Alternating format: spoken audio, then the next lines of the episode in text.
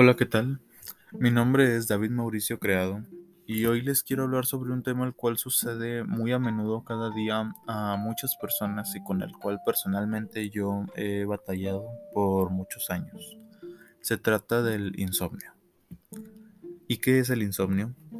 El insomnio es un trastorno del sueño frecuente que puede causar dificultad para conciliar el sueño o mantenerlo o puede hacer que te despiertes demasiado temprano y no puedas volver a dormirte.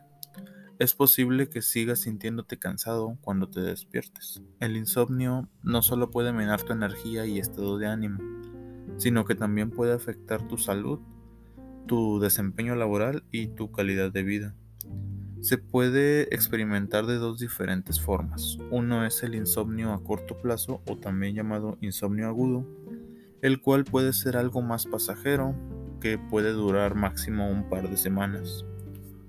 Pero por otra parte, algunas personas, incluyéndome, sufrimos lo que es el insomnio a largo plazo o también llamado insomnio crónico, el cual puede durar varios meses o también incluso mucho más tiempo.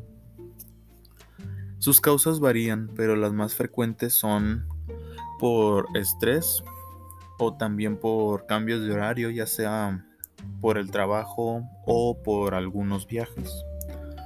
Otro sería los malos hábitos del sueño, lo principal, ya sea con horarios irregulares o siestas durante el día.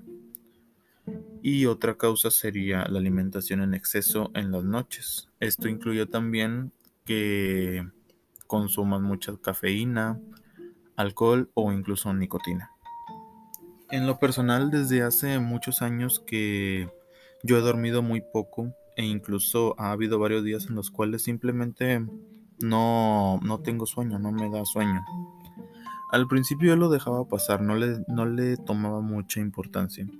Siempre tuve horarios irregulares, aunque raras veces tomaba siestas en el día. Y desde hace poco notado que me cuesta más el prestar atención, el concentrarme en tareas o incluso el recordar algunos pendientes.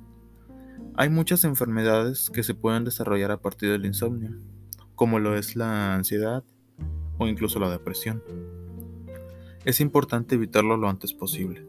Algunas soluciones para lograr prevenir el insomnio es el establecer y fijar un horario para dormir, Realizar actividad física la cual promueve dormir mejor. Limitar o incluso evitar las siestas durante el día.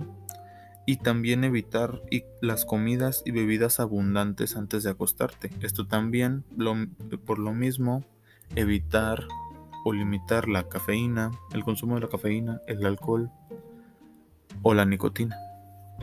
El insomnio no es un juego, ni algo que se pueda tomar a la ligera ya que en un futuro puede afectarte de una gran variedad de formas y puede ser aún más complicado de evitarlo. Esto sería todo por hoy, espero que te haya gustado y te haya servido. Hasta luego.